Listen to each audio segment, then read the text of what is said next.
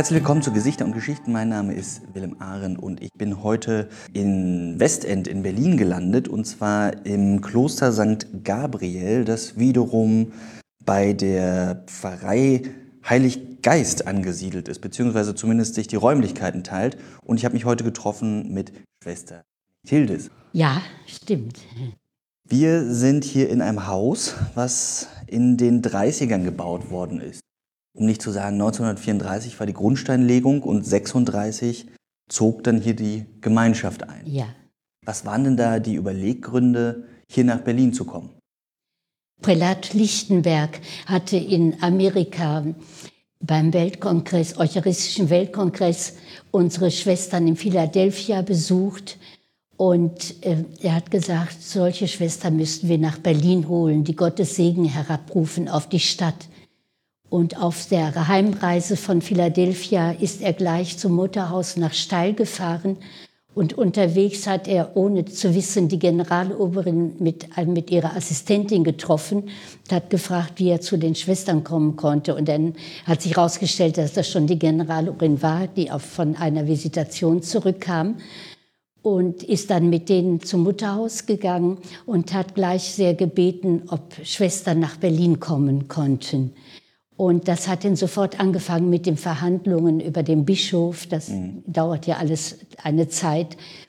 Und äh, bis es denn 34 so weit war, dass die Grundsteinlegung sein konnte. Und Prälat Lichtenberg äh, war, der, das, der hat dieses Haus sozusagen gegründet. Mhm. Und nachher kam er immer wieder zu den äh, Gelübdefeiern der Schwestern, als dann die ersten sechs schon hier waren. Das waren noch ziemlich junge Schwestern. Die haben ihr dann noch ihre weiteren Gelübde abgelegt. Er bis, bis zu seiner Verhaftung ist er immer wieder nach hier gekommen, weil er sagte, das ist so wichtig für die Stadt Berlin, dass betende Schwestern da sind. Und unsere Generaloberin hat auch gesagt, Berlin braucht betende Schwestern, selbst wenn wir nicht lange da bleiben könnten. Da sollen Schwestern hin, die beten und opfern für die Stadt Berlin, ja für ganz Deutschland, für die ganze Welt, aber doch auch besonders für Berlin. Mit Prälat Lichtenberg meinen Sie Bernhard?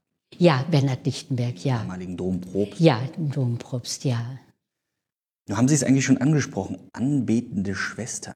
Was sind denn anbetende Schwestern? Ähm, es gibt Bittgebet, es gibt ähm, Dankgebet, Lobgebet und äh, die höchste Art ist wohl Gott anbeten, weil viele Menschen sich keine Zeit nehmen oder keine Zeit haben.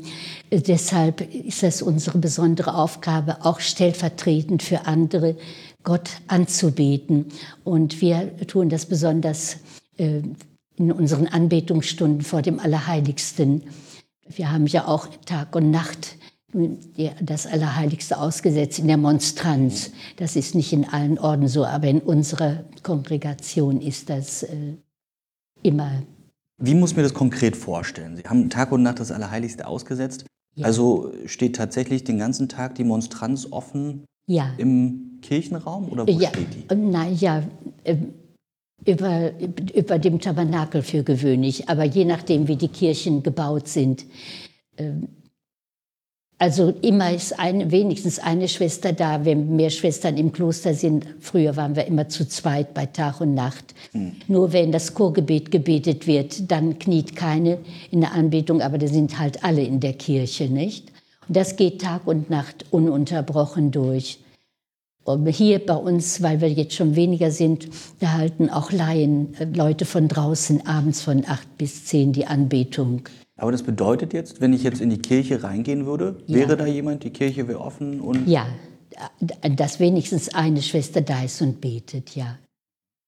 Und Sie haben es gerade gesagt, damals waren es sechs Schwestern. Heute? Zu Beginn, ja, heute sind wir 17 Schwestern. Vor zwei Wochen ist noch eine von Polen dazugekommen aus unserem Orden nach hier versetzt worden. Wir können versetzt werden in ein anderes Haus oder auch in ein anderes Land. Vor einer Stunde hätte ich noch gesagt, 17 Schwestern in einem Kloster mitten in Berlin, war nicht so schlecht. Aber wenn Sie sagen, Sie haben da quasi so einen gut geordneten Schichtdienst, dann ist das ja doch wieder relativ wenig, oder? Ja, doch. Wir waren früher auch mehr und da war es noch einfacher, ununterbrochen Anbetung zu halten. Und jetzt war auch schon mal wieder eine Schwester krank. Mhm. Dann wurde es schon etwas knapp, um nachts die Anbetung weiterzuhalten. Aber wir haben es ununterbrochen weitergehalten. Ununterbrochen seit 1936? Na, im, im Krieg, da, äh, da ist mal unterbrochen worden, aber ich bin jetzt nicht ganz sicher. Aber die haben auch im Keller weiter Anbetung gehalten erst im Saal und dann war das noch zu gefährlich, dass durch die Fenster Granatsplitter reinkamen. Und dann ganz, äh, ganz in dem gesichertsten Raum, wo nur ganz, zwei ganz kleine Fenster sind, da haben die Schwestern weiter Anbetung gehalten. Ja. Nur bin ich nicht sicher, ob es da ununterbrochen war im Krieg. Da waren auch Einige Schwestern durften, wer zu viel Angst hatte, durfte noch Berlin verlassen, hatte die Generaloberin erlaubt. Mhm. Und ich weiß nicht, einige Schwestern sind noch mit dem letzten Zug rausgefahren nach Driburg, Westfalen. Und die anderen haben gesagt, wenn wir jetzt gehen, dann kommen wir nie wieder nach Berlin. Wir bleiben hier. Die Leute von Berlin müssen auch hier bleiben und sind geblieben. Und ist, es ist so, wir wären wahrscheinlich nicht wiedergekommen, wenn die damals nicht durchgehalten hätten. Und die haben unten im Keller weiter gelebt und Anbetung gehalten. Nötigste für sich selbst gemacht. Und seit wann sind Sie dann hier? Jetzt bin ich acht Jahre hier äh, als Oberin, aber ich war schon zwölfeinhalb Jahre hier von 93 bis 2005 und dann war ich dreieinhalb Jahre in Bad Driburg und dann vor acht Jahren hat man mich wieder nach hier gerufen. Also sind Sie jetzt schon 24 Jahre im Orden oder noch länger? Nein, schon noch viel länger. Ich bin, äh, jetzt ist äh, 17, 40, 57 Jahre bin ich im Orden. 57. Nee, warten wir mal, 59 eingetreten, es ist 41 und 17. Es werden 58 Jahre, aber im November war das, ja schlecht. Hm. Kann nicht jeder behaupten. Also 58 Jahre ein und dieselbe Sache durch. Ja. und kommen wir doch mal zu Ihnen so ein bisschen. Sie kommen nicht aus Berlin, sondern Sie kommen aus NRW. Äh, ja, Nordrhein-Westfalen, Ostwestfalen-Lippe sagen wir. Hm. Das sind so kleinere Städte und dann dazwischen ganz kleine Ortschaften. Ähm, aber eine schöne Gegend, gebirgig, nicht so weit vom Sauerland entfernt. Und da mhm. ist auch ein Badeort Bad Driburg, wo Kurgäste aus ganz Deutschland immer hinkommen und äh, von der Kasse ähm, Ria verschrieben bekommen, die dann auch immer zum Kloster kommen ja, ja. und mit uns beten oder Fragen stellen über unser Leben. Nicht? Ja. Wenn Sie vor 59 Jahren eingetreten sind, dann waren Sie wie alt? Ich war 22, gut 22. Im Januar wurde ich 23. Im November bin ich eingetreten. Aber ich hatte meine Annahme schon für ein Jahr früher, genau ein Jahr früher. Und war auch fest entschlossen. Und dann ist meine Mutter vom Wagen gefallen. Und die musste von einem Krankenhaus ins andere. Mhm. Und es war niemand da, für, wer für zu Hause sorgen konnte. Und dann war es für mich klar, ich konnte einfach nicht gehen. Als der Tag des Eintritts kam, 5. November 58, da war sie noch in, in Bielefeld im Krankenhaus. Und das war einfach unmöglich. Und dann habe ich nur gewusst, ich muss warten, wusste aber nicht, wie lange. Mhm. Wenn mir einer gesagt hätte, genau ein Jahr später kannst du gehen, dann wäre das nicht so schwer gewesen. Aber diese Ungewissheit, das war mir sehr schwer. Aber ich wusste einfach, ich kann ihn nicht im Stich lassen. Mutter, äh, zweite Vater, ich hatte einen Stiefvater, unser Vater war früh gestorben. Mhm. Und dann Halbbruder, einen richtigen Bruder, einen Halbbruder. Und wir haben uns aber immer sehr gut verstanden. Bis heute, meine Brüder sind sehr treu. Der, der Richtige und der Halbbruder, wir machen keinen Unterschied. Die kommen gerne und mhm. besuchen uns. Der eine kann jetzt nicht mehr die weite Fahrt machen, aber der andere kommt sehr gerne. Was bewegt einen denn im Jahre 1958, wenn man 22 Jahre alt ist, in ein Kloster einzutreten? Ja, das ist Berufung. Das ist schwer zu sagen. Also ich wollte ursprünglich äh, Missionsschwester werden. Mhm. Das, äh, der erste Gedanke war so ungefähr, als ich ungefähr 13 Jahre war, da hatte ich mal vom heiligen Bonifatius gelesen, dass der England verließ und übers Meer kam. Und irgendwie dachte ich, das möchte ich auch, in die Mission gehen, für Menschen da sein. Aber ich konnte mir nicht so richtig vorstellen. Und als die Volksschule zu Ende ging, dann habe ich die Handelsschule besucht. Und als ich ein Jahr da war, dann musste ich in Driburg was erledigen und ging zu unserem Kloster herauf. Da ging ich öfter hin, um da still zu beten in der Kapelle. Und dann war eine Schwester am Fenster. Normal zeigen wir uns gar nicht am Fenster, aber die, ich weiß, ich ging auf das Kloster zu und die schaute mich so an. Dann dachte ich, vielleicht betet die jetzt, dass ich hier eintreten soll. Du kannst ruhig beten. Ich komme hier nicht hin. Ich gehe in die Mission, habe ich gedacht. Und zwei Tage später, als die Handelsschule wieder anfing, nach den kurzen Ferien, wir gingen dann immer um Viertel nach eins, wenn die, der Unterricht zu Ende war, immer noch kurz zur Stadtkirche, meine Freundin und ich. Und dann war es mir zum ersten Mal, als wenn ich eine innere Stimme hören würde, du sollst da eintreten. Und ich konnte mir gar nicht vorstellen. Ich sagte, nein, ich will doch Missionsschwester werden. Ich will in Mission. Ich will was leisten. Aber der Gedanke kam immer wieder, dann habe ich meine Freundin gefragt, nein, sagt sie, du bist besser für einen tätigen Orden, für die Mission. Dann habe ich lange überlegt, gebetet und äh, dann habe ich aber doch das zweite Jahr Handelsschule zu Ende gemacht, die Abschlussprüfung. Und äh, inzwischen hatten wir mal die Missionsschwestern besucht nach einem Ausflug. Und die hatten mir auch äh, Papiere geschickt. Wenn ich Interesse hätte, aus, konnte ich die ausfüllen. Mhm. Und ich habe immer noch auf meine Freundin gewartet und der Vater wollte das noch nicht. Dann habe ich es wieder aufgeschoben. Und dann nach Weihnachten habe ich gesagt, bald ist Abschlussprüfung, Ostern, denn irgendwas müssen wir. Ich schicke jetzt meine Papiere hin, allein. Mhm. Und habe ich hingeschickt und jeden Tag bin ich zur Post gegangen und kam keine Antwort. Und schließlich sagte meine Mutter, als ich meine Papiere abgeschickt hätte, dann wäre ihr das so schwer gewesen, dass ich gehen wollte.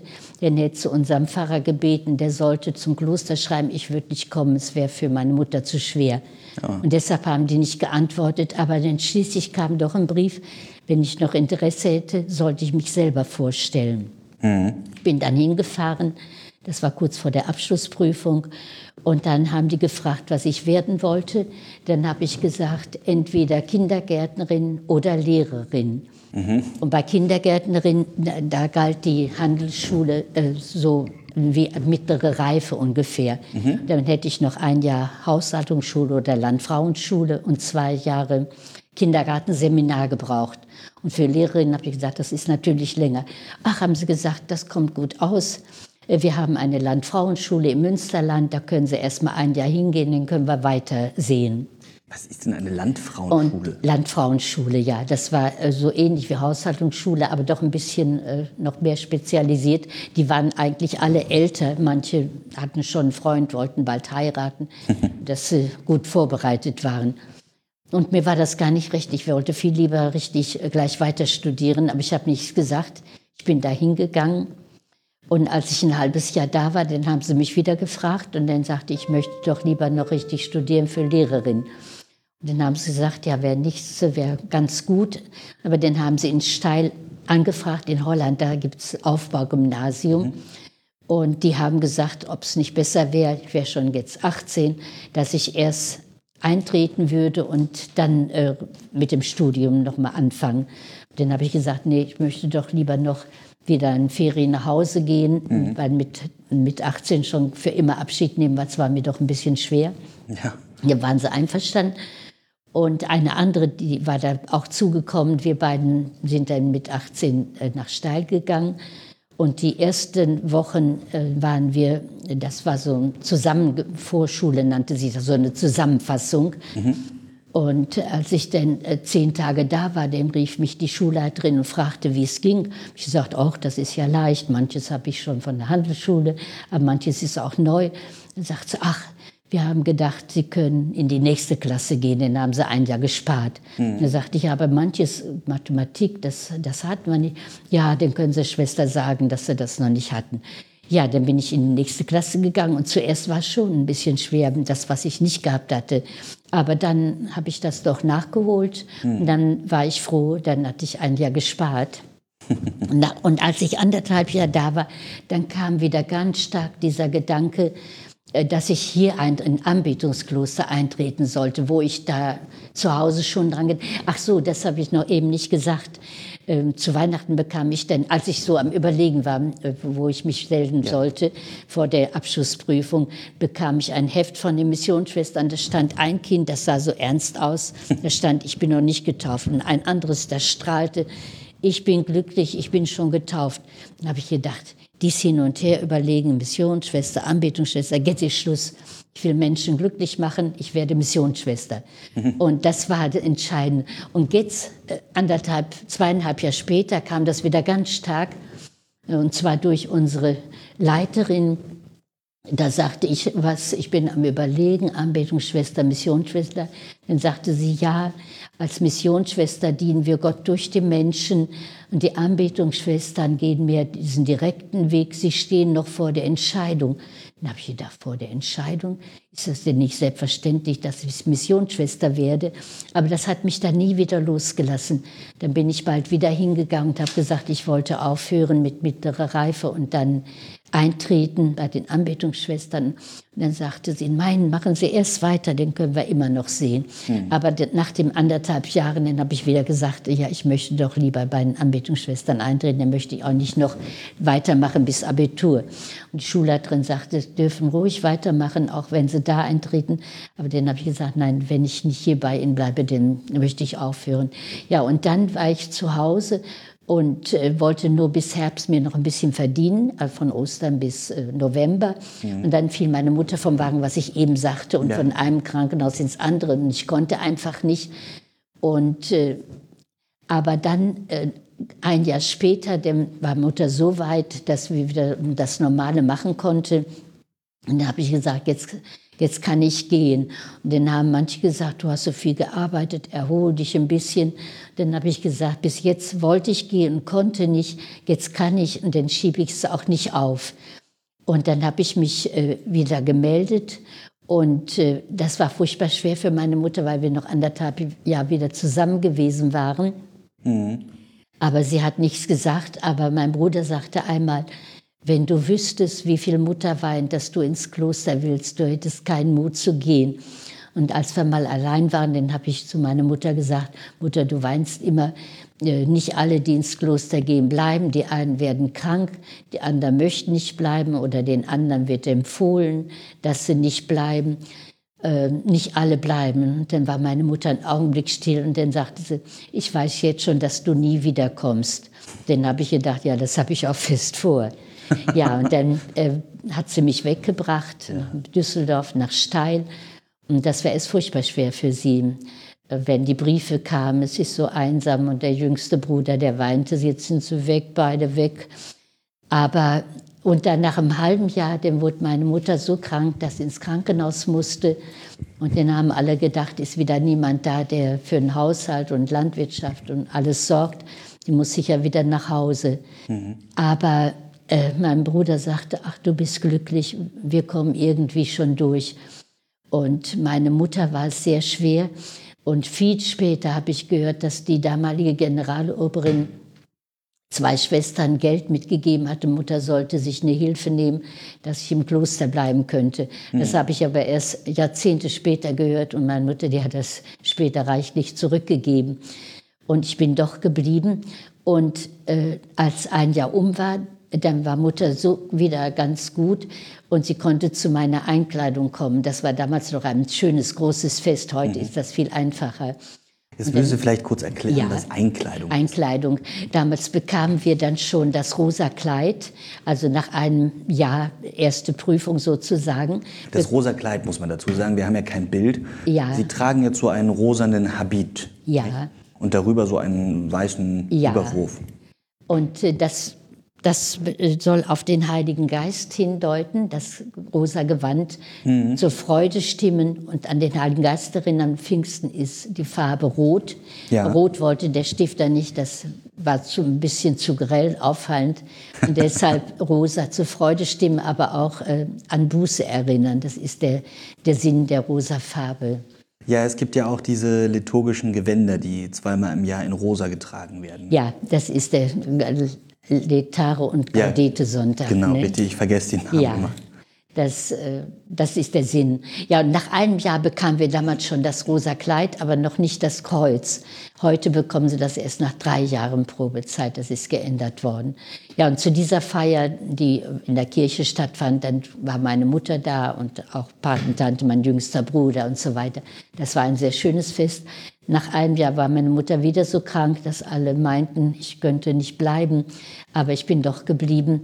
Und zum ersten Gelübden im Ganzen war das drei Jahre nach dem Eintritt. Dann war Mutter wieder da mit anderen Verwandten.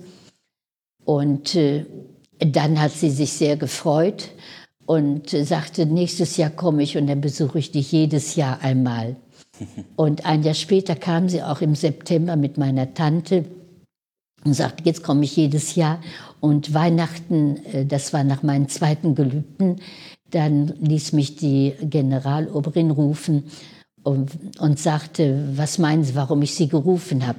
Dann habe ich gesagt, wahrscheinlich eine Versetzung. Hm. Ja, wohin? Dann dachte ich, wenn ich jetzt Berlin sage und ich komme nach Driburg, wenn ich Driburg sage und ich komme nach, nach Susterberg, dann habe ich gar nichts gesagt. Dann hat sie gesagt, wir dachten, Sie könnten wohl nach Argentinien gehen. Dann habe ich gedacht, oh, so weit. Und da sagte sie gleich, müssen Sie aber viel für Ihre Mutter beten. Das wird bestimmt sehr schwer sein für Ihre Mutter.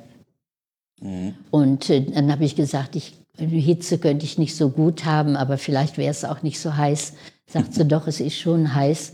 Aber dann haben sie mich noch für eine ganz gründliche Untersuchung zum Krankenhaus geschickt. Und den ersten Tag hat ähm, der, der Arzt gesagt, ach, ich weiß doch nicht, der hat so mit dem Kopf und mit der Hitze. Und dann sagt die Krankenschwester, die bei mir war, auch, so schlimm ist das auch nicht.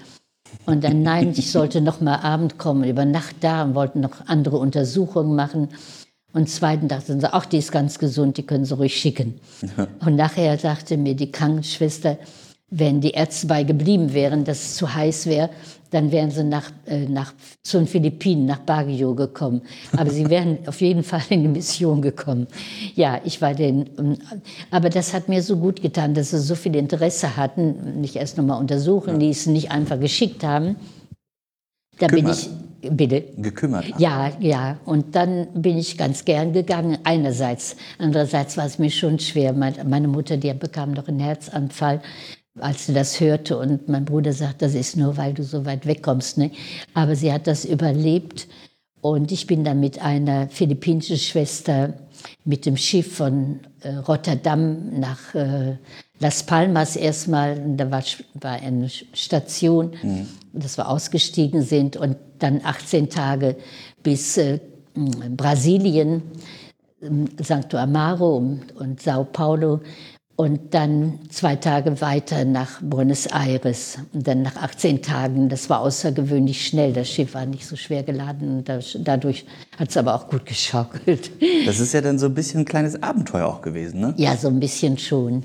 Aber auch so ein bisschen das, was Sie ja eigentlich machen wollten. Sie wollten ja in die Ferne reisen, ja, in die Mission. Das habe ich auch immer gedacht. Jetzt hast du ja doch noch was von dem ersten, dass du Missionsschwester werden wolltest. Ja. Ja, und dann haben wir da ein neues, das war neu gegründet, dieses Haus.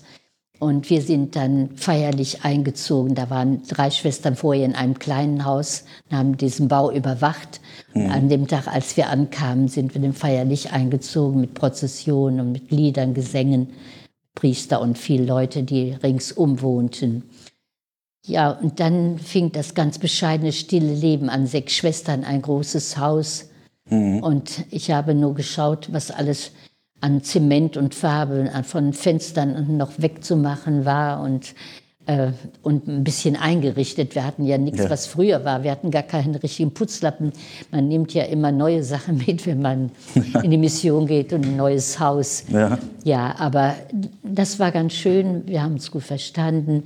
Aber die Sprache, ich musste ja noch lernen. Ich konnte ja kein Spanisch unterwegs, auf dem Schiff so ein bisschen gelernt, aber das war wenig. Ja, 17 Tage halt, ne? In 17 Tagen kann man keine ja, Sprache lernen. Ja, kann man keine Sprache lernen. Und die Schwester, die bei mir war, die konnte von zu Hause Spanisch. Ah. Nicht so gern. Die Mutter hat immer gesagt, sie soll Spanisch sprechen. Die wollte lieber Englisch, aber die konnte Spanisch. Mhm. Und äh, so konnte die sich helfen. Und mir war es eher schwer. Ich konnte nicht verstehen, wenn die Leute äh, wir hatten erst noch keine Klausur, dann kamen die Leute für die Messe und, und fragten mich, wann, wann kommt der Pater? Und dann hatte ich raus, wenn sie fragen, wenn, wann kommt der Pater? Dann habe ich nur gesagt, bald. Ne? Und, wenn, und wenn sie sagten, sie wollten beichten, dann habe ich gesagt, ja, er kommt, er kommt gleich. So viel konnte ich denn, aber alles andere, dann bin ich gelaufen, habe eine andere geholt. Ja, aber dann, äh, als ich zwei Monate so da war, dann habe ich doch vom Hören schon äh, besser gelernt und dann, als die Generalobrin in Steil hörte, dass ich keinen richtigen Unterricht hatte, ja. er sagt, nein, du musst richtig lernen. Und dann hatte ich viermal in der Woche eine halbe Stunde, konnte ich selber lernen mhm. und viermal eine halbe Stunde, nee, die damalige stellvertretende Obrin hat dann abgehört oder mir mhm. gesagt. Und dann habe ich es ziemlich schnell gelernt. Als die nächsten nach einem halben Jahr kamen, dann musste ich der schon so ein bisschen Unterricht geben. ja. Und das hat funktioniert? Ja, das, ja, es ging. Ich, äh, doch, Später haben wir gesagt, wir hätten kaum eine gehört, die so schnell Spanisch gesprochen hätte wie ich. Ich spreche heute noch mit unserer Generalin Spanisch, obwohl ich dann schon manchmal suchen muss, wie das, das einzelne Wort im Spanisch ja. ist. Aber im Ganzen können wir uns da ganz gut verständigen. Und in Argentinien muss man sich das dann so vorstellen wie hier, also durchgehende Anbetung und ähm, so ein bisschen ja, zurückgezogen, entweltlich? Oder? Ja, das, das Leben ist genauso abgeschieden wie hier. Aber jedes Haus ist doch verschieden. Äh, erstmal waren wir am Anfang sechs Schwestern, dann waren wir acht, neun Schwestern. Da hatten wir dann dreimal in der Woche Nachtsanbetungen, dann hatten mhm. wir nachher viermal in der Woche. Also das ging noch nicht rund um die Uhr, nicht? Mhm. Und über Tag hatten wir manchmal zwei volle Stunden. Das und dann mit der Hitze, mit dem Klima, das ist schon, äh, ist schon ein Unterschied. Für, ja. ja, ich konnte nie gut Hitze haben, manche konnten es besser haben. Aber man merkt das schon, wenn man im anderen Land ist und an der Pforte auch, die Leute kommen und sprechen und bitten ums Gebet oder kamen auch viele Arme an die Pforte, Butterbrot haben wollten oder ein hm. bisschen Marmelade oder Fett. Ja. Jedes Haus ist anders, aber grundsätzlich ist genauso wie hier mit Gitter und abgeschieden und auch die Anbetung, soweit die Kräfte der Schwestern reichen, nicht bei Tag und Nacht. Ich wollte eigentlich später nochmal drauf kommen, aber ja. jetzt, haben Sie schon, jetzt haben Sie schon angesprochen.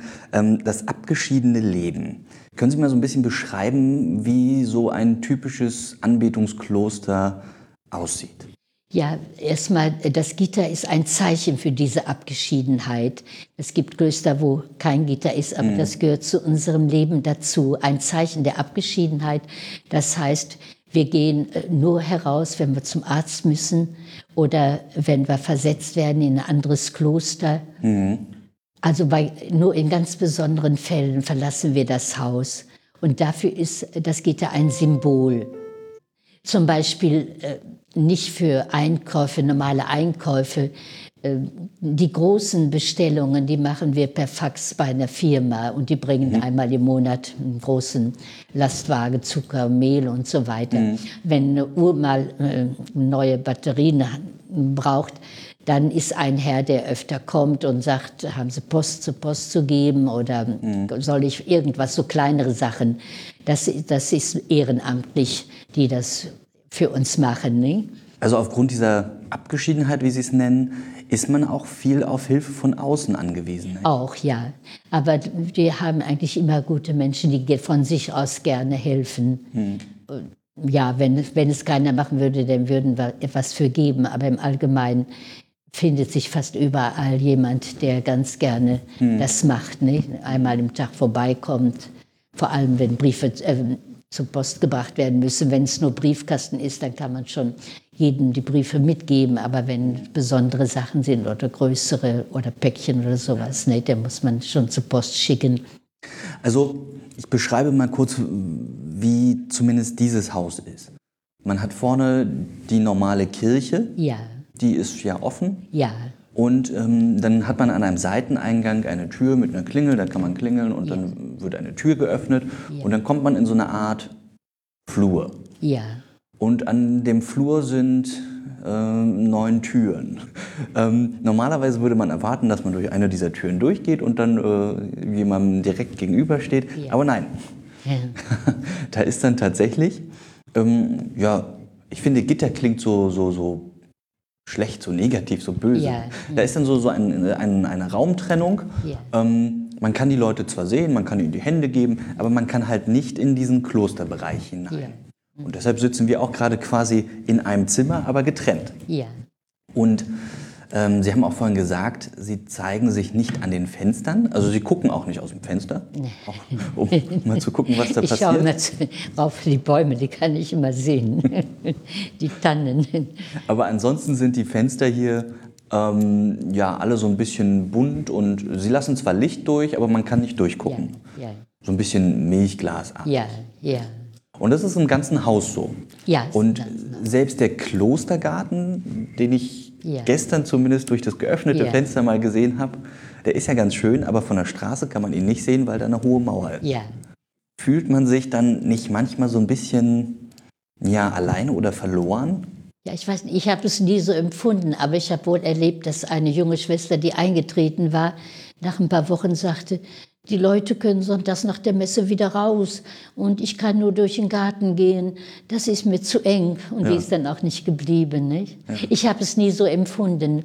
Ich habe mich immer sehr wohl gefühlt im Klostergarten oder im Haus, aber ich glaube, das ist Beruf. Und wer das nicht gut haben kann, der wird auch nicht bleiben. Das wäre auch zu schwer, denn der Ja. Raum ist schon sehr eng, auf dem wir leben. Auch die Gemeinschaft, wir sind ganz aufeinander angewiesen, nicht? Ja, ja. Ist wie eine Familie und trotzdem ist Ja, doch eine noch sehr große Familie. eine 17 große. Familie, ja, ja. Und wie ist das? Sie können dann ja anscheinend auch gar nicht irgendwie die Familie besuchen. Die Familie muss immer herkommen. Ja, Und wie ist denn so ein Familienbesuch? Dürfen die dann in der Klause sein oder werden die extern untergebracht? Nein, äh, die, wir haben äh, drei kleine Zimmerchen hier im Haus oben und da können die dann übernachten, schlafen und äh, in der Zeit, wo wir nicht in der Kirche sind, gehen wir dann so hier oder nebenan zum Sprechzimmer und unterhalten uns. Und wenn sie erst mal kommen, dann finden sie immer das Gitter sehr trennend und, und schwierig. Ja, Aber nachher, da merken, merken die gar nicht, dass ein Gitter da ist. Wir unterhalten uns so ungezwungen. Also auch die Familie darf gar nicht in die Klause. Nein, nein, die bleiben auch genauso wie, wie alle Besucher im Sprechzimmer. Meist gehen sie einen Tag dann in die Stadt, morgens frühstücken, dann gehen sie in die Stadt und kommen gegen Abend wieder. Aber die anderen Tage, dann sprechen wir genau ab. Dann komme ich aus der Kirche, Viertel vor vier. Ja, dann bin ich wieder hier. Mein Bruder, brauchst nur sagen, wann du kommst, dann sind wir wieder hier. Ganz, die kommen sehr gerne. Und ich freue mich auch immer, dass sie gerne kommen. Nicht? Denn Ja. das haben sie von meiner Mutter auch übernommen, dass die immer so besorgt war und gerne kam und immer was mitbrachte für alle Schwestern. Und das haben die so. Als Mutter starb, haben beide Brüder gesagt, brauchst nicht denken, dass jetzt keiner für dich sorgt, wir sorgen für dich. Das brauchen sie nicht, aber das tun sie gerne und haben es auch immer treu beibehalten. Ja. Ja, wirklich, das ist sehr schön. Ähm, ich stelle mal noch mal so eine Ja. naive Frage. Ihre Mutter ist gestorben. Konnten Sie da so einen Urlaub machen? Nein, äh, unsere Nachbarin, die ist auch in Kloster, ins Kloster eingetreten, in einen tätigen Orden. Wenn die Mutter krank war, die durfte dann immer schnell nach Hause kommen. Ja, genau, so kenne ich das auch. Ja, nein, bei uns nicht. Und das war schon manchmal für meine Mutter schwer. Die konnte immer kommen und sie war oft krank. Und auch beim Sterben, wir sind nicht dabei. Meine beiden Brüder waren bei und der eine hat mich angerufen, der andere war, war ist bei Mutter geblieben. Und äh, dann hat der Arzt gesagt, vielleicht kommst du doch noch. Ich war nur 14 Kilometer entfernt von dem Krankenhaus. Und dann sagte mein Bruder, nein, sie darf nicht kommen. Aber wir wissen das schon vor dem Eintritt und irgendwie setzt man sich damit auseinander. Für die Eltern selbst ist es schwerer als für uns, obwohl für mich war es auch nicht leicht, wenn ich weiß, Mutter, die ist, ist schwer krank und ich kann nicht hin. Ne? Na, das glaube ich. Aber ich weiß nicht, das ist irgendwie auch die Gnade Gottes, die dann hilft. Die anderen, die tätigen Orden, die gehen dann äh, fast alle nach Hause. Ne? Mm, Und das ja, kann ja. ich auch verstehen. Das, äh, aber wir hatten mal eine Umfrage, ähm, ob die Schwestern dafür sind, dass wir das Gitter beibehalten oder dass wir beim Tod der Eltern nicht nach Hause gehen oder dass wir, ob wir sinnvoll finden, auf Heimaturlaub zu verzichten. Und dann haben äh, alle Schwestern bis 35 Jahre, äh, damals waren noch viele junge, die waren 100 Prozent dafür.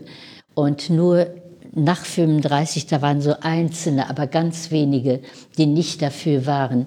Aber dann haben wir gesagt, wenn die, die Jungen alle dafür sind, auch alle anderen für diese ganz Einzelnen, dann haben wir das gelassen. Und später ist auch immer wieder die Frage gestellt worden. Und da waren immer wieder alle dafür, das doch sinnvoll finden. Nicht, dass wir nicht nach Hause wollen, das wäre verkehrt, nicht? Ja. Aber dass wir es sinnvoll finden, zu verzichten. Mhm. Und äh, das, das sage ich auch heute noch genauso, mhm. nicht? Obwohl ich sehr an meiner Mutter hing und auch an meinen Brüdern. Mhm. Aber ich meine, das ist ein Verzicht, aber doch, es hat einen tiefen Sinn.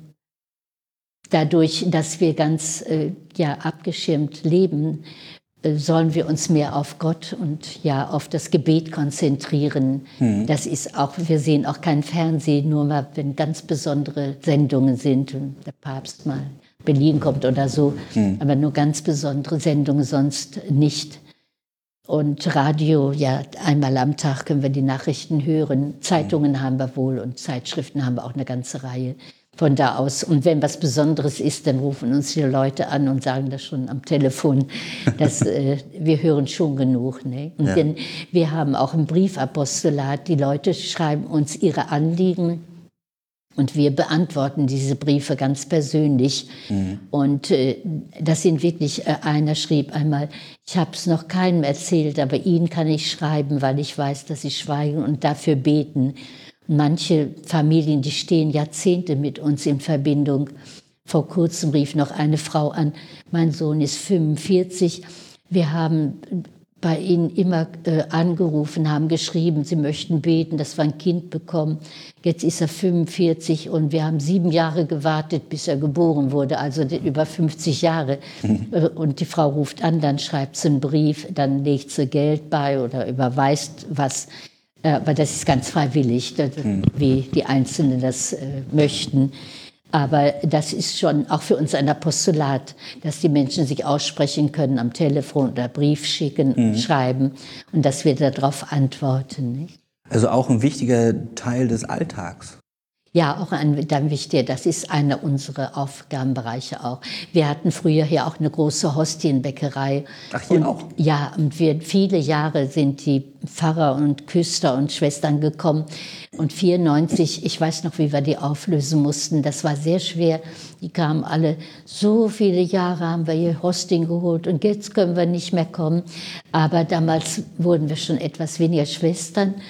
Und dann ging es darum, entweder wir behalten unsere älteren Schwestern im Haus und pflegen die selbst mhm. und schließen die Hostienbäckerei oder wir behalten die Hostienbäckerei und die Schwestern, wenn es schwere Pflegefälle sind, in ein Heim. Und äh, dann das geht dann schon. Ja, und dann haben wir doch entschieden, nein, dann wollen wir doch lieber die Hostienbäckerei aufgeben. Die, die Eisen sind nach Afrika gegangen zu Schwestern, die die noch brauchen. Mhm. Und wir haben den, damals hatten wir gerade wirklich einen Krankenstock, so ziemlich voll mit eigenen Krankenschwestern. Aber die sind, dann sind viele ziemlich schnell gestorben. Vier in einem Jahr, im nächsten Jahr noch mal vier. Und, äh, aber dadurch haben wir die Hostienbäckerei aufgegeben. Manche Häuser haben auch Kartenherstellung. Ähm, die sehr schön Kunst mit Kunstschrift beschrieben sind. Manche haben auch ähm, Übersetzungsarbeiten oder Druckarbeiten. Das geht je nachdem, wie die Lage ist und wie man das kann. Nicht? Mhm. Früher haben sie hier mal auch was gefaltet. Das war beim Krieg, wo man immer etwas machen musste. Mhm. Aber die Hostebäckerei haben wir sehr gerne gemacht. Das war auch für uns eine sinnvolle Aufgabe. Nicht? Mhm. Aber leider ging es denn nicht mehr. Im Drehbuch haben sie noch die aus dem Bäckerei.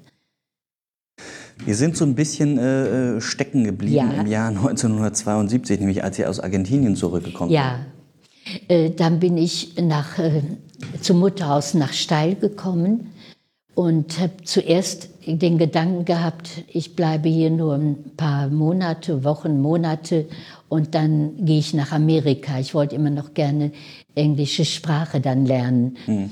Und äh, dieser Gedanke, der blieb auch. Äh, und dann sagte mir wohl ein Priester, äh, befassen Sie erst mal damit, dass Sie jetzt hier sind. Dann können Sie immer noch sehen, ob Sie gehen. Und die alte Generalin mhm. sagte, ja, das kann gut sein, dass Sie da noch hinkommen, aber warten Sie, bis Sie gefragt werden. Und äh, nach Zwei, und dann, ja, erst habe ich nichts gesagt, aber dann nach zwei Jahren hatten wir Generalkapitel und dann kam bei mir wieder ziemlich stark der Gedanke auf, entweder nach Amerika Englisch lernen oder wieder nach Argentinien. Und die Schwester mhm. von Argentinien, die da war, sagte, kommen Sie doch wieder mit. Und dann habe ich das der damaligen Generaloberin gesagt. Und die sagte, äh, äh, ich weiß, ich weiß, aber das wäre herzlos, wenn wir sie jetzt wieder so weit wegschicken. Ihre Mutter, die wird das nicht verkraften können, wenn sie jetzt wieder gehen. Ja. Und, und zweites Mal können wir sie nicht holen. Und dann habe ich mich damit abgefunden und bin dann auch gerne in Europa gewesen. War dann acht Jahre in Steil. Steil ist in Niederlanden. In Niederlande, ja. Das ist das Mutterhaus von 72 bis 80. Und dann haben sie mich nach Triburg gerufen, dann wurde ich da Oberin, da war ich sechs Jahre. Und nach den sechs Jahren war wieder Wechsel, dann bin ich wieder nach Steil gekommen, wurde ich auch Oberin, aber ein bisschen krank erst, aber das gab sich dann. Und als die, dann haben sie gewechselt auf äh, acht Jahre, dann waren das sieben Jahre. Und dann äh, kam ich nach hier, nach Berlin. Mhm. Aber nicht Oberin-Assistentin war ich dann. Das war zwölf Jahre. Da war wieder Wechsel. Und dann wusste ich nicht, erst sollte ich noch wieder nach Argentinien, dann hätte ich was von Steil. Dann habe ich gewartet und dann bin ich äh, im Schuss doch nach Driburg gerufen worden. Mhm. Da habe ich im Schreibzimmer geholfen, die, die Briefe der Leute beantworten, wo ich eben von sprach. Ja. Und das war da ziemlich viel vor Weihnachten so.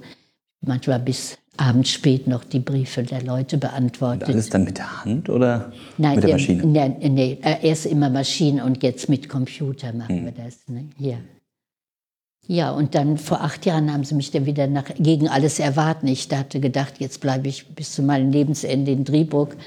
Und dann kam das unerwartet, dass sie mich doch nach hier noch gerufen haben. Sie waren schon mal in Berlin? Ja, vorher zwölfeinhalb Jahre.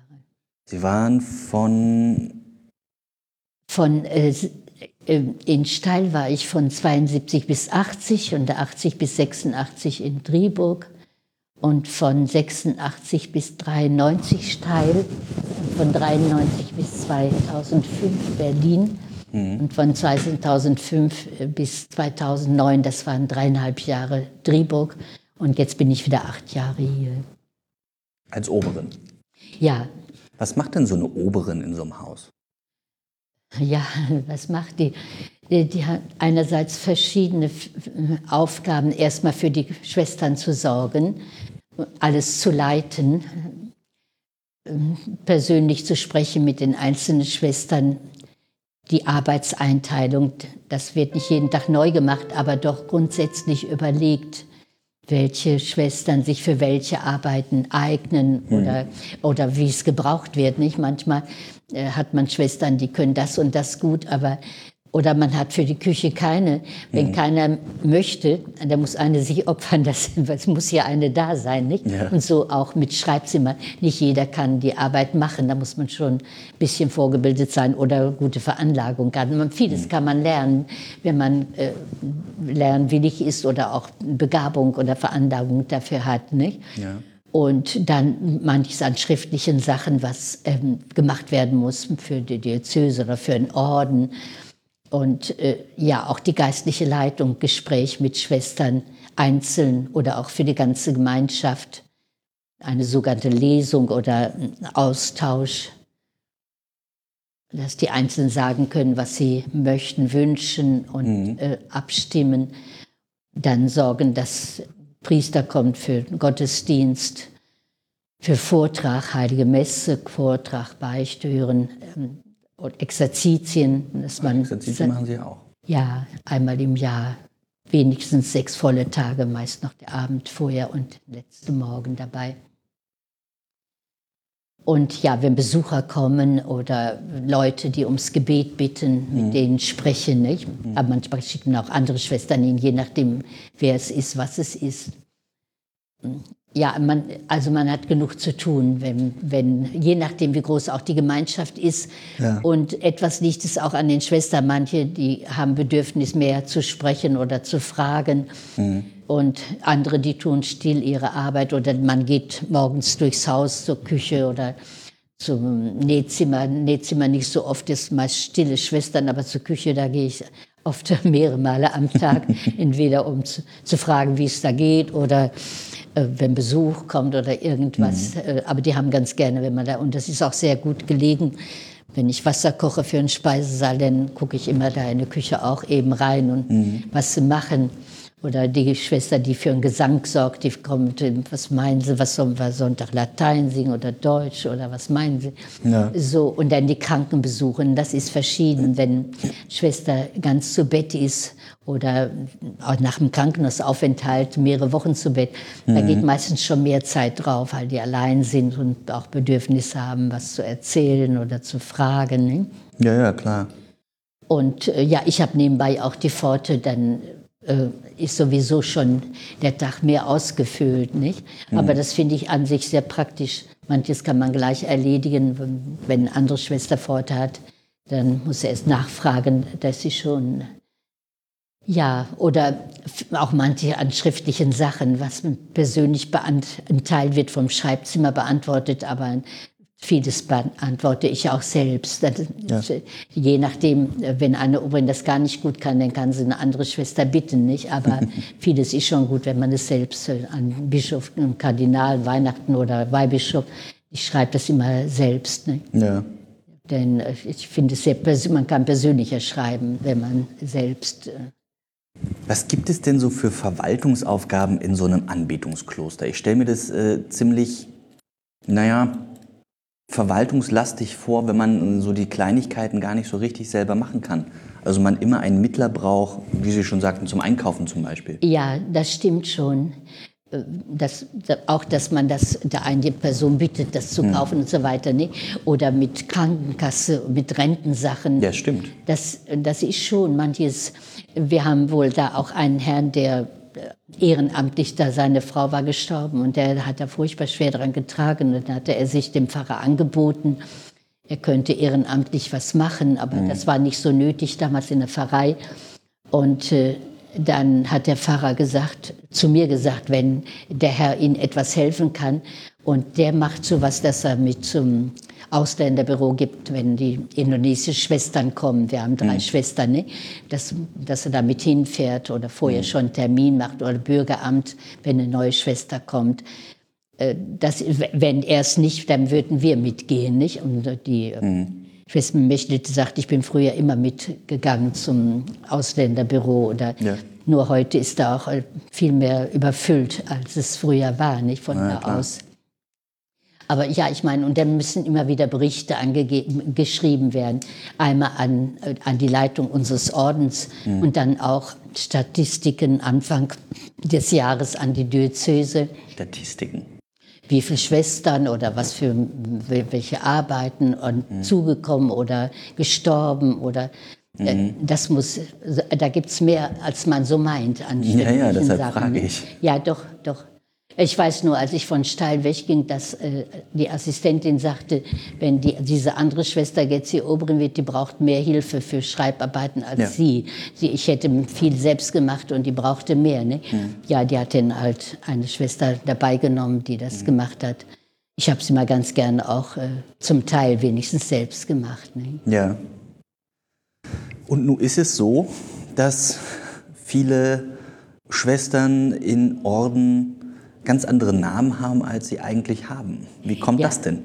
Auch bei ja. Ihnen ist es ja so, dass Sie einen etwas anderen haben. Früher äh, sagte man äh, bei der Einkleidung nach einem Jahr, ja. äh, dann Manche Orden haben das, dass sie auf dem Boden lagen, ähm, das haben wir aber nicht. Aber so gleichsam, der alte Mensch muss sterben und ähm, ein neuer Mensch muss werden, gleichsam wie eine innere Umwandlung. Mhm. Das sollte durch den Namen äh, angezeigt werden. Ah. Aber heute macht man es nicht mehr. Wer will, der kann eigenen Namen behalten. Das ist, vieles ist nach dem Konzil. Da hatten wir auch ein eigenes Generalkapitel 1969. Und da konnten wir auch manches schreiben, was wir anders haben wollten. Und da ist manches geändert worden. Auch das Gitter, da früher konnte man nur zwei Finger durchgeben. Das war so eng, ganz anderes Gitter. Ja. So mit Blumen, da konnte man nur zwei oder drei Finger. Ja. Das haben wir schon geändert. Äh, ja, im Ganzen, auch die Tracht. Wir hatten früher so einen großen Kragen, der war immer schwer zu bügeln. Das ist, äh, Äh, doch, das ist manche. Heute ist es für uns schon so, also zum Beispiel, wir haben ja keinen Heimaturlaub und keine Ferien. Aber einmal im Monat mhm. haben wir da, als wir das geändert haben, einen freien Tag bekommen. Mhm. Der ist nicht so frei, wie er sich anhört. Also die Gebetszeiten, die sind wie immer, Aufstehen und so weiter, mhm. Offizium. Mhm und die Mahlzeiten. Das ist aber, aber wir haben bei Tisch darf dann Sprechen sein mhm. und äh, an Arbeitszeit ungefähr eine Stunde. Die Arbeiten, die weitergehen müssen, Küche mhm. oder Sakristei oder Pforte, was weitergehen muss, ungefähr eine Stunde. Und das andere ist dann freie Zeit. Und deshalb, und das haben wir sehr gerne, äh, dann können wir lesen oder äh, Handarbeit machen oder musizieren was die Einzelnen gerne haben. Ja. Und äh, Freizeit ist für uns mehr an Freude als manches andere. Nicht? Statt Ferien, Urlaub haben wir so einen freien Tag im Monat. Nicht? Ach, einen Tag im Monat bloß? Im Monat, ja. Aber das Tag. bedeutet dann ja auch, dass Sie gar nicht so diesen freien Sonntag haben. Nein, ja, Sonntag, da, da ist auch so, dass man das Notwendigste an Arbeit macht mhm. und die andere Zeit für gewöhnlich betet man da mehr und länger als sonst, nicht? Das Doch ist nicht so ganz frei. Nein, so ganz frei, wie er sich anhört, ist er nicht. Oder dass man dann rausgehen könnte. Im Garten kann man gehen, wenn man will. Das tun auch manche dann am freien Tag, dass sie draußen. Das darf man nur am freien Tag, nein. Nein, man kann auch, wir haben eine Stunde Gebetszeit für Rosenkranz, Kreuzweg, Lesung und Schriftlesung.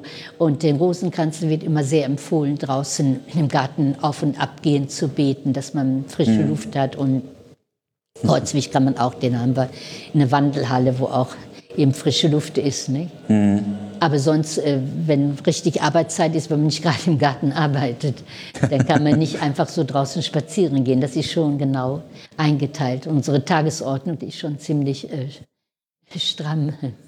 Wie viele Stunden am Tag arbeitet man denn hier? Ja, alles, alles was äh, wir, die, also die äh, Schelle zum allgemeinen Aufstehen morgens, mhm. die schellt um fünf vor fünf. Und äh, eine halbe Stunde später, fünf, halb sechs, fangen wir gemeinsam in der Kirche an mit dem Offizium. Mhm. Und das dauert und dann wenig Creato ungefähr bis sechs oder fünf nach sechs. Dann ist bis sieben Uhr Meditationszeit. Also mhm. da können Schwestern auch nach draußen gehen oder zum Zimmer oder in der Kirche bleiben. Das ist frei, wo, wo sie beten möchten. Mhm. Und dann sieben Uhr ist Eucharistiefeier, Heilige Messe. Und dann noch äh, Danksagung, dann beten wir noch etwas vom Offizium, die Terz, die ist aber nicht, die ist nicht lang. Und danach ist dann Frühstück. Und wenn wir damit fertig sind, ist es ungefähr halb neun. Und äh, dann fängt die Arbeitszeit an. Haben Sie bis halb neun schon mehr geschafft als ich bis zwölf? ja, dann fängt die Arbeitszeit an und die geht bis 20 vor zwölf. Aber die Anbetung geht ja immer weiter. Ja. Und die Schwestern, die in der Zeit Anbetung haben, die gehen dann, ja, ich gehe immer sofort nach dem Frühstück zur Anbetung. Mhm. Und äh, das ist wenigstens eine halbe Stunde am Tag. Manche haben auch zweimal eine halbe Stunde, aber das ist das Wenigste. Und äh, danach gehen sie dann auch zur Arbeit oder die mittendrin um 10 Uhr haben, äh, die gehen dann vom Schreibzimmer weg oder wo sie auch arbeiten zur Anbetung, nachher wieder an die Arbeit. Mhm. Und dann 20 vor 12 schellt es für alle zum Offizium. Und dann kommen noch Gebe äh, gesprochene Gebete. Das erste ist gesungen, das andere gesprochen. Mhm. Und das ist ungefähr bis fünf nach zwölf. Dann ist Mittagessen. Da ist äh, dreimal in der Woche Mittag Schweigen. Montags, Mittwochs und Freitags wird gelesen. Wird, ist kein Sprechen. Und dann, Was heißt gelesen? Äh, wir lesen aus einem Buch vor. Äh, mittags und abends meistens eine Biografie oder mehr interessantes Buch. Und morgens beim Frühstück ist für gewöhnlich kein Sprechen, mehr aszetisches Buch über Gebet oder mhm. ähm, ja, wir suchen schon vorher aus, dass es etwas ist, was auch anspricht, wo Schwestern gerne zuhören. Ne? Mhm. Und die anderen Tage ist Mittagssprechen, Sonntags, Dienstag, Donnerstag und Samstags mittags, da ist Sprechen. Dann ist nur eine kurze Schriftlesung und dann äh, sagen wir Gott, Heiliger Geist und dann kann gesprochen werden. Und danach ist noch mal kurzes äh, Chorgebet in der Kirche. Und dann, wenn wir mit fertig sind, ist es so kurz vor eins. Je nachdem, ob bei Tisch sprechen war, dann ist es fünf Minuten spreche, später. Und sonst ist ungefähr ein Uhr. Und dann ist von eins bis zwei ist eine Freistunde. Das war auch was, was damals eingeführt wurde. Das war ja. früher nicht. Von eins bis zwei die Freistunde. Und da können die Schwestern machen, was sie möchten, wer gern rausgehen will oder beten oder musizieren oder Handarbeit. Aber manche, die ruhen auch aus, weil sie von der Nachtanbetung doch ziemlich müde sind. Ja. Um zwei Uhr schellt es dann wieder. Dann ist von zwei bis drei Arbeitszeit. Oder äh, wir haben ja diese Stunde Gebetszeit, Rosenkranz, Kreuzweg, Lesung, Schriftlesung. Die kann man halten, wann man möchte, entweder von zwei bis drei oder nach dem Offizium. Um drei Uhr, wer möchte, kann eine Tasse Kaffee nehmen, ein Stückchen Brot essen, Marmelade, ist freigestellt. Die meisten kommen nicht, weil sie die Zeit nicht nehmen wollen. Aber wer will, der kann da kommen. Und dann darf auch ein bisschen auch Unterhaltung sein.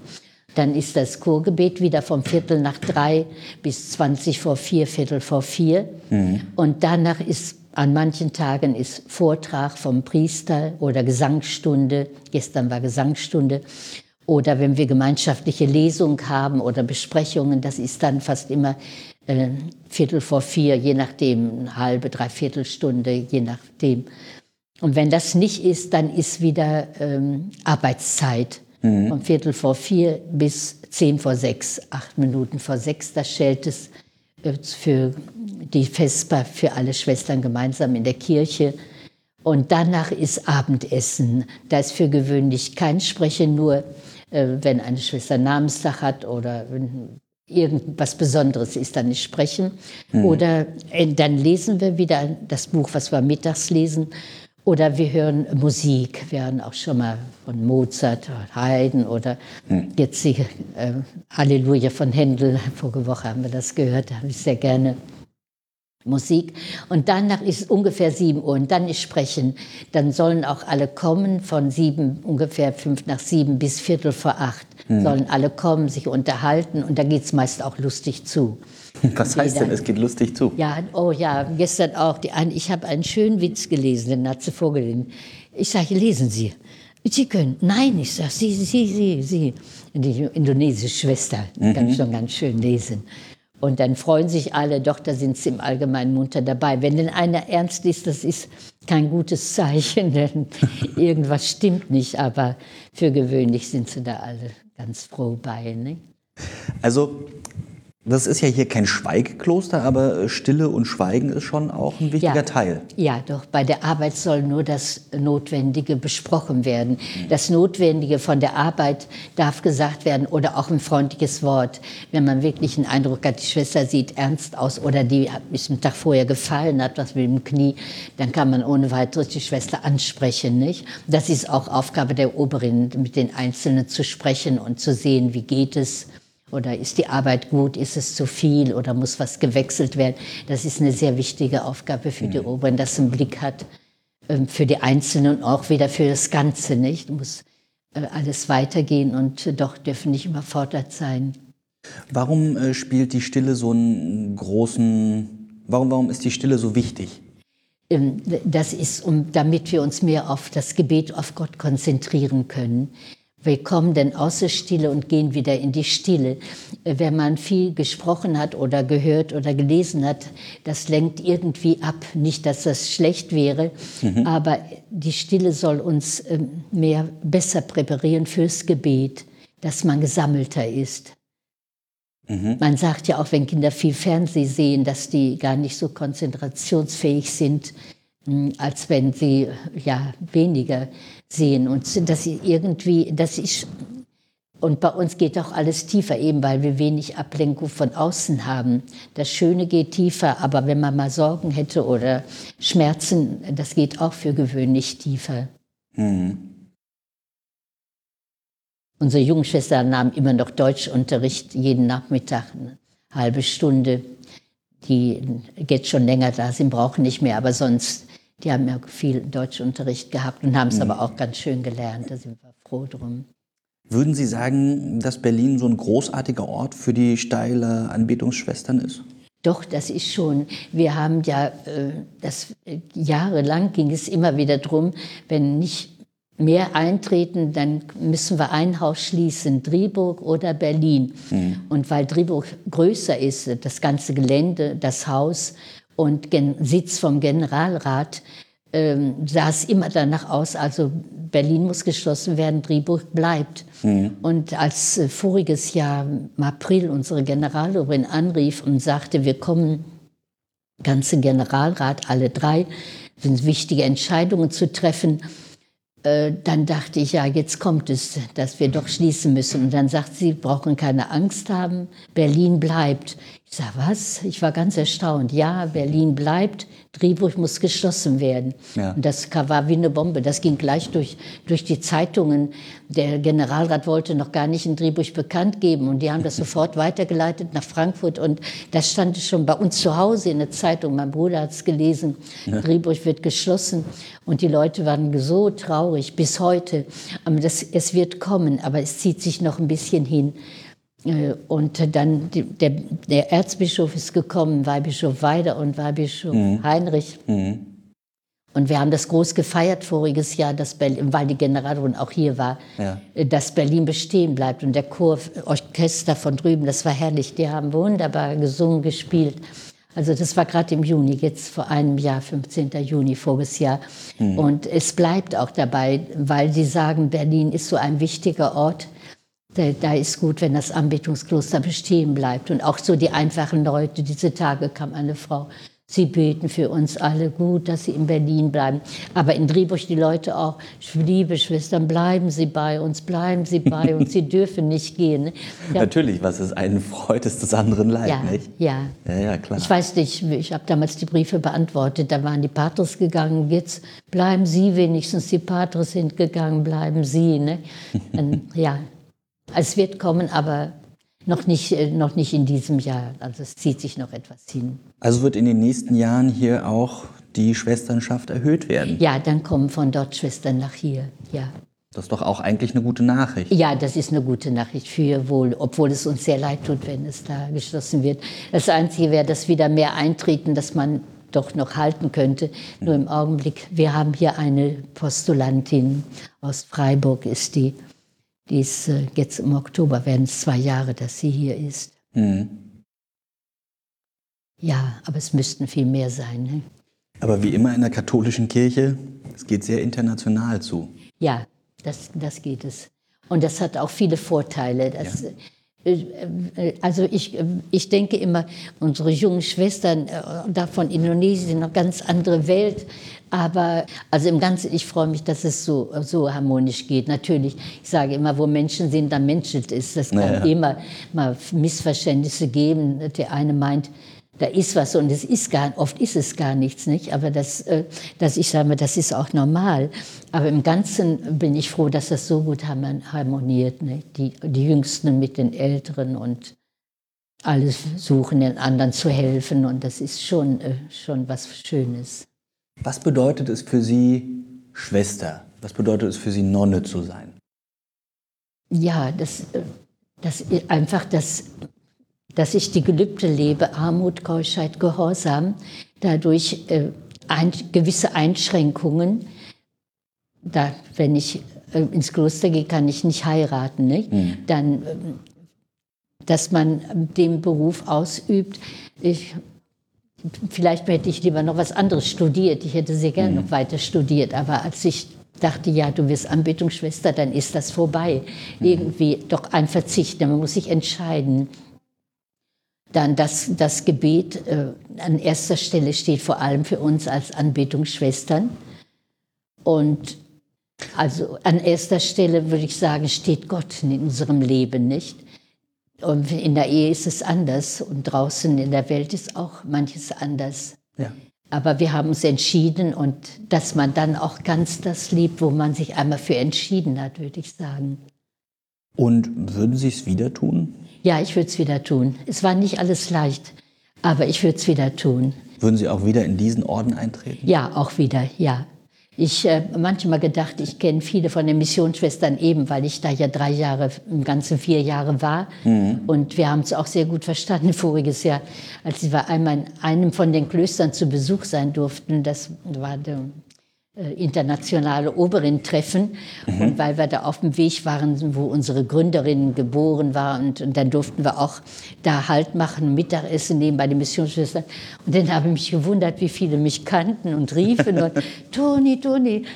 Und die anderen Schwestern, die guckten alle und, und die Tage drauf auch. Und dann dachte ich, du liebe Zeit, ja da und da, wir waren doch zusammen. Manchmal, da sind 50 Jahre zwischen ne, und mehr als 50.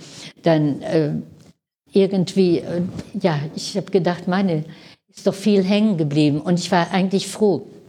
Und dann habe ich nur gedacht, die sind glücklich in ihrem Beruf, aber ich bin doch dankbar, dass ich hier eingetreten bin. Manches mhm. ist bei uns strenger, da hätte ich weiter studieren können. Im Anfang habe ich das wohl gespürt, da habe ich immer gedacht, oh, ich möchte noch gern studieren, studieren. Ne? Mhm. Dann habe ich auch privat noch viel gelesen und eine Missionsschwester, die gab mir eine dicke Mappe von der Psychologie, was die durchgenommen hatten. Das habe ich alles allein durchgeackert. Ja. Und, äh, aber nachher, je mehr ich reinkam, äh, umso ähm, weniger machte mir das aus, dass ich nicht mehr studieren konnte. Am Anfang wohl. Immer wieder, auch im Traum kam das noch wieder, dass ich noch gern studieren wollte. Mhm. Aber dann kam ich immer mehr in die Schreibzimmerarbeit oder in das Gebetsleben, überhaupt in unser Leben rein. Und äh, dann war ich so zufrieden, dass ich das nicht ähm, als äh, Mangel empfunden habe, dass ich da geblieben war. Nicht? Wie lange braucht man denn, um von der weltlichen Welt, sage ich mal, in diese Entweltlichung des Monasteriums zu kommen? Ja, es ist schon eine große Umstellung. Unsere oberste Leitung vom Orden, die Generalleitung, die sagen, der Unterschied heute so groß, ja. Äh, die brauchen schon mal ein Jahr mehr als früher. Wir hatten ein Jahr die erste Vorbereitung und dann äh, zwei Jahre Noviziat. Jetzt seit ungefähr acht, neun Jahren haben sie gesagt, nein, der Unterschied ist so groß ja. und die haben auch nicht die Voraussetzungen, auch über das religiöse Wissen ist nicht mehr so wie früher. Mhm. Da muss gleich ein Jahr vorausgehen. Also das ist, äh, ja, ich weiß nicht, für mich war einerseits groß, ich weiß, als ich ins Kloster gehen wollte, dann sagte unser Pfarrer, wie ist denn? Den habe ich so ein bisschen erzählt. Dann sagte er, oh, das ist aber eine große Umstellung für dich, so jetzt frei und ja. dann Kloster, eins nach dem anderen. Das stimmt, aber ich weiß nicht, ich habe es nicht so, nicht so schwer empfunden. Es kann sein, dass manche mehr. Und wie gesagt, heute ist es, wir hatten im Ganzen acht Jahre vom mhm. Eintritt bis zu den ewigen Gelübden und heute sind es mindestens neun. Man kann immer noch verlängert werden, nicht? Mhm. Wenn Zweifel da sind von der Schwester oder von den Obern, dann kann es noch verlängert werden. Aber dann er muss entschieden werden. Entweder man bleibt oder man geht wieder, nicht? Ja. Aber wie gesagt, im Augenblick sind nicht so viele, die kommen. In Übersee noch mehr als hier, obwohl da könnte auch mehr sein. Nur hat ja Ihre Familie äh, ein ganz anderes Leben gehabt und Ihre Verwandtschaft natürlich auch. Sie haben erzählt, Sie haben zwei Brüder und die haben wahrscheinlich ja auch eine Familie gegründet. Ja, ja. Ähm, können die das so nachvollziehen? Vielleicht auch die Kinder, also ihre? Äh, es ist verschieden. Äh, zuerst ist es fremd für die, nicht? Wie gesagt, ja. Gitter und dann nicht mehr nach Hause. Zuerst finden sie das fremd und meine Mutter auch. Aber später dann kommen die so gerne irgendwie, äh, wissen sie, das ist so. Und die, ich sage immer, wenn die Schwester im Kloster glücklich ist, dann mhm. sind auch die Eltern zufrieden. Selbst wenn die ersten, wir haben verschiedene Schwestern, wo die Eltern ganz dagegen waren. Mhm. Die sind, äh, die haben einen Brief zurückgelassen, ich bin eingetreten und und die haben Jahre keinen Besuch bekommen. Ja. Dann hat die Leiterin gesagt, ist das nicht schwer? Die anderen Schwestern bekommen Besuch. Und heute Einkleidung. Nein, ich habe gefunden, was ich gesucht habe. Es macht mir nichts aus. Mhm. Und dann nach vielen Jahren kamen die und waren ganz erstaunt, dass die Tochter so glücklich war. Und dann war es gut. Dann kamen sie gern und kamen oft, so oft wie sie eben konnten, zwei bis dreimal im Jahr.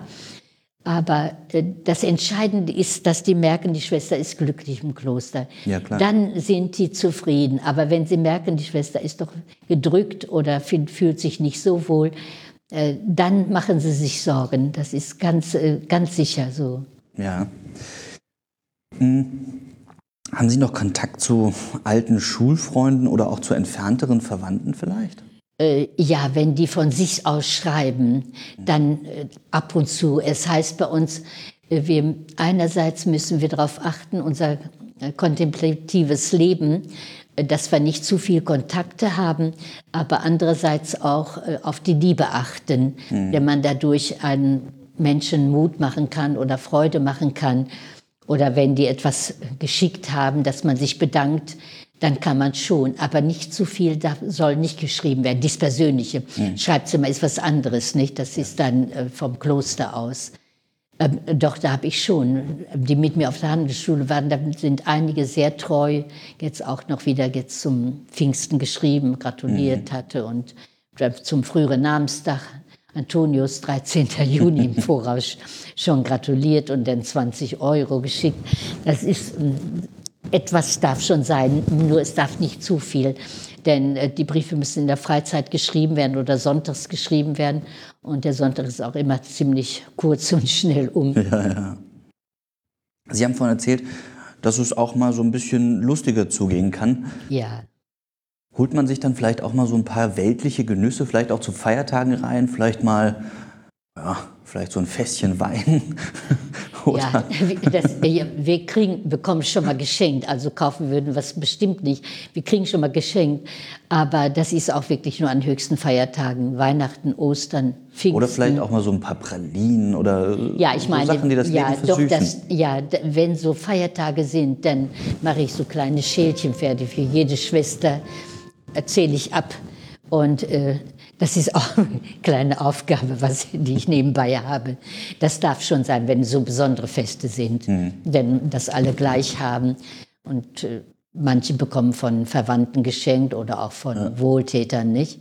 Kaufen würden was nicht. Aber wenn es geschenkt wird, dann freue ich mich, wenn die Schwestern auch was hinstellen kann. Oder es wird dann äh, auch schwesterlich geteilt. Ja, das wird dann schwesterlich geteilt, ja. Und die rechnen dann auch, die meisten rechnen mit wenn sie es selbst auch bekommen, dass sie äh, die sagen, das ist aber nur für dich. Aber dann, äh, für gewöhnlich sagen sie denn, dann nehmen sie nur für, für alle was. Natürlich. Und so ein typischer Sonntag, den gibt es ja hier anscheinend gar nicht. Nun kennt man das ja, dass man sonntags sich vielleicht den Sonntagsbraten macht und äh, dann mit der Familie zusammensitzt und dann da fürstlich speist, vielleicht auch Freunde einlädt. Das gibt es ja dann hier auch gar nicht. Ja, ich meine, für Sonntag die Küchenschwester, die sorgt schon, dass sie da etwas besonderes Fleisch hat oder so, mhm. je nachdem, was wir bekommen. Ne? Mhm. Aber da ist schon ein Unterschied mit Werktag oder Fasttag. Fasttage haben wir nicht viel, aber wenn Fasttag ist, dann merkt man schon einen Unterschied. Ne? Mhm. Äh, doch etwas, die Feiertage werden schon insofern ausgezeichnet und der Sonntag auch. Dass ich sehr gerne hier bin, kann ich wohl ehrlich sagen. Ne? Ja. Und jetzt äh, bleibe ich auch noch, so Gott will, hier. Danke, Schwester Mechthildes vom Andachts- und Anbetungskloster St. Gabriel in Neuwestend, Berlin. Das war Gesichter und Geschichten für diesmal und bleibt doch einfach mit dran und wir schauen beim nächsten Mal, wer da wieder so dazukommen wird. Bis zum nächsten Mal. Ja.